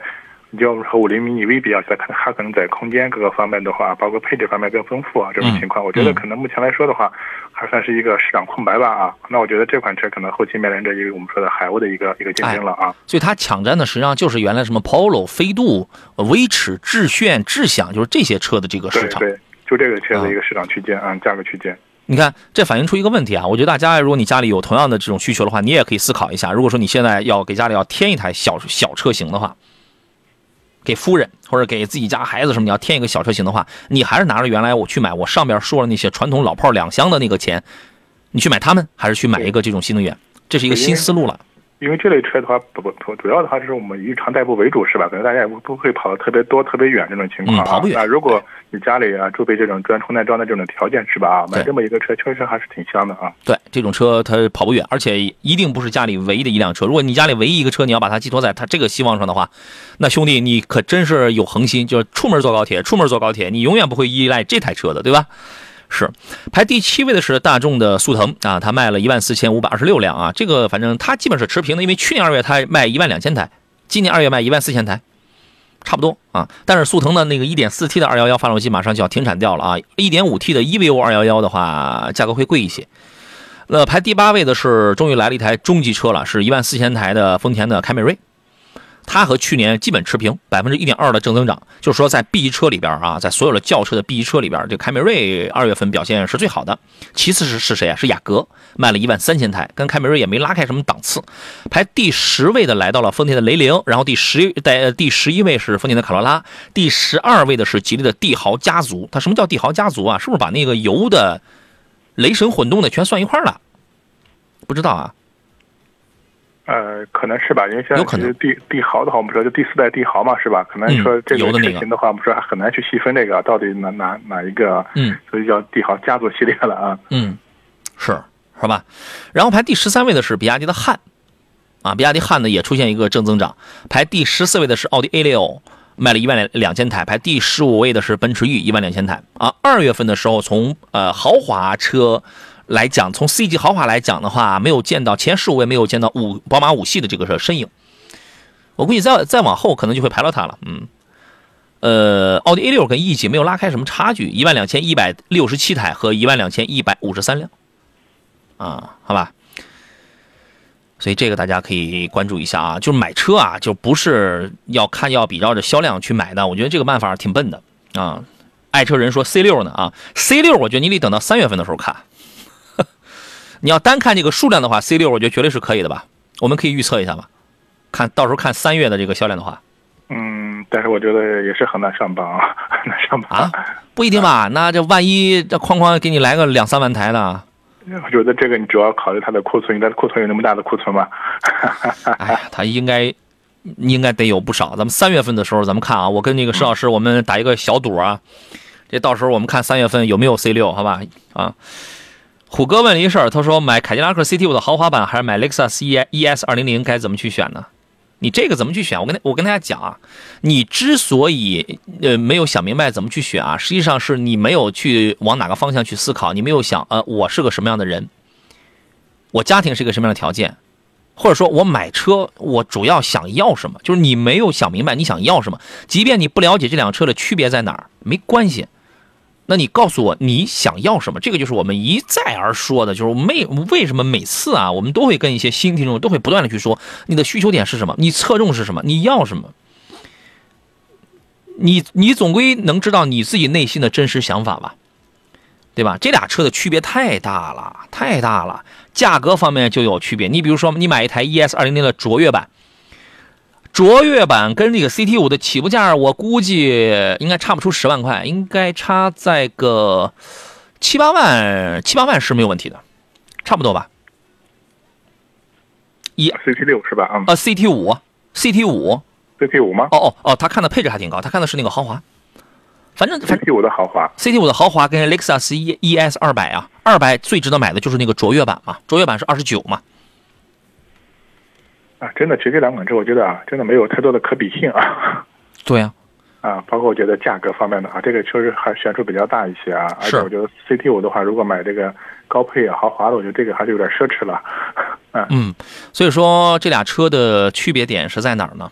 其实还是在人，就是从一个人你要做出一个什么样选择，他的出发点，他要什么，就啊第一步就决定了这俩车该去买什么。对，对不对或者我们还是从技术特点上来去分析一下吧，这种情况啊，因为我觉得 CT 五这款车，其实我们上半场节目也说这款车，有人问过了这对这个价格区间的话，我觉得首先性价比比较高，另外的话，这款车整体的这个动力啊，包括这后驱是吧，这种底盘调教，这款车还是有点驾驶乐趣的，纵后驱还是不错的，嗯？这么一款车型。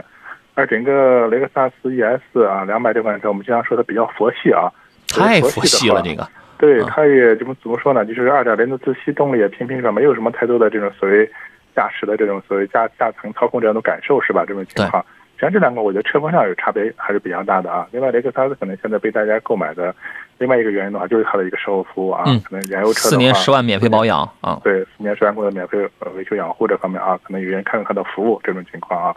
所以我觉得这个杨就是前面说的，你要把这些问题考虑明白的话，你会一目了然，或者我心里清楚我会想哪一台车啊，是这样的。啊。大家在问问题的时候，你可以不了解这个 A 和 B 这几个车之间的差距差别在哪儿。那你首先你肯定会了解你自己最想要的是什么，而我们的要求就是你告诉我们你你的条件、你的出发点就可以了。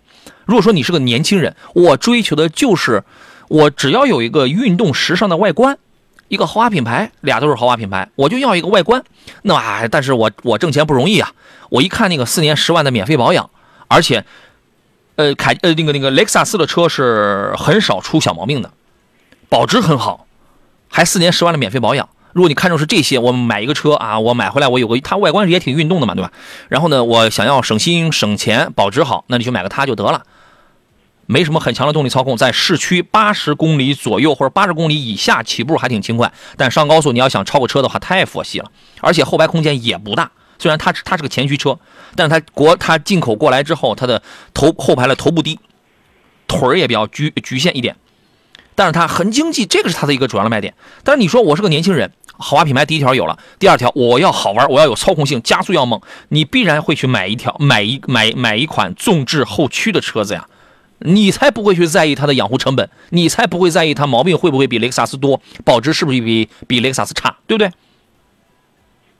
你看，你只要把你自己说想明白就可以了，其他的事儿你不必去懂。听明白了是吧？这就是这两个车的最大的一个差别了啊！还有人问说，雪佛兰的星迈罗这个车质量怎么样？这个车您推荐吗，腿哥？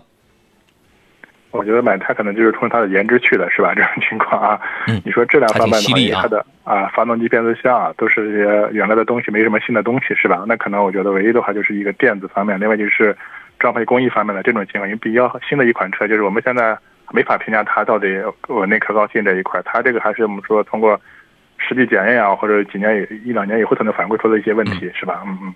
好，爱车人说，杨帅哥，我把天籁卖掉，买个五零八一点八 T 的怎么样？我怎么感觉好像没有什么波澜呢？好像也没有说特别的香，或者是怎么着的？呃，图嘛？为什么？托什么？是吧？这个 我不知道你的天籁是哪一年的，是吧？不知道是哪一年。他可能是不是把那个你天籁是哪个型号的呀？二点零升还是二点零 T 的？他可能觉得他卖掉刚好也不用怎么添钱，就可以买个一点八 T 的五零八。那开起来的时候，你会感觉那个底盘的质感会有点不一样。但是从这个车的从级别从档次上去讲的话，我觉得你好像还有点退步呢。啊，它是二点零升的，二点零升的动力太差了，动力太弱了。对，你要追求动力的话，我觉得可能确实一点八 T 的这个五零八会更好一些。对啊，这种情况啊。底盘的沉稳度、加速能力那个确实要更好一些，但是从车的级别跟档次上去讲，没有什么太大的变化。哼，好吧。最后一个问题吧，是明年今日这位网友问的，他说日产天籁二点零的优享版跟起亚 K 五的二点零 T 换新版选哪一款？这看你要什么了，朋友。您给他分析分析吧。嗯，你刚才也说了一个二点零自吸，另外 2.0T 是吧？这个首先动力方面会有很大的一个差别。优享版是二点零升的还是二点零 T 的呀？嗯，我刚才说的是应该是2.0。他只说二点零升，有些那配置的名字我们记不住啊。我们把？对你把排量，你们自己一一定要交代清楚的，好吧？嗯嗯，你继续。呃，另外的话，这个我觉得 K 五啊这款车型来说的话，整体可能车风格上面来说，可能更年轻、更运动一些啊。因为这几年我觉得它整体还是我觉得还是比较这个讨好年轻的这么一个设计风格吧，这种情况、啊。那是很多年前朗朗 a go 的事情了吧？是不是？嗯，对，现在我觉得可能还还还是还是起码走这个路线嘛，这种情况这一块啊。是是是但是这几年确实，我觉得整体韩系车的这个市场这个销量萎缩特别特别厉害，是吧？现在很多人冲着买韩系车去的话，还是冲着它这个价格去的这种情况啊。嗯。所以的话，我觉得你这个综合来比较来看的话，你看看你个人的一个，我觉得预算啊，或者你个人侧重点是吧？这种情况啊，去去对比看一下，嗯，动力驾驶感受上肯定是 2.0T 的凯酷要好一些，对，嗯，对吧？那个肯定要好一些。但是呢，这等于说是这趟列车呢，起亚这趟列车即将要到终点站了。然后这趟列车就要到终点站了，你买了一趟马上要到终点站的一个商务座呀，大概就这么个意思。嗯，也行啊。你要是年轻朋友，你追求动力操控的话，你就买个它就得了。但是这个车已经是不香了，已经性价比还可以。能我们说的这个问题，可能本身不是车的问题啊，哎它是品牌的问题品牌一个啊，在国内综这个车综合的一个表现的一个情况。你看你身边还有有起亚 4S 店吗？这个你先看一看，好不好？今天时间关系，咱们到这儿了，还留下了很多的问题，甭着急，咱们明天下午三点到五点的《汽车天下》咱们再聊吧。感谢石山平老师来做客，来自济南品家二手车的石老师陪伴了我们两个小时啊，咱们下期节目再见。哎，好的，再见啊。嗯节目以外的时间，各位可以在网络平台上搜索“杨洋侃车”来找到我们的全媒体矩阵平台。我我是杨洋，明天下午的三点到五点的《汽车天下》节目，咱们再见，拜拜。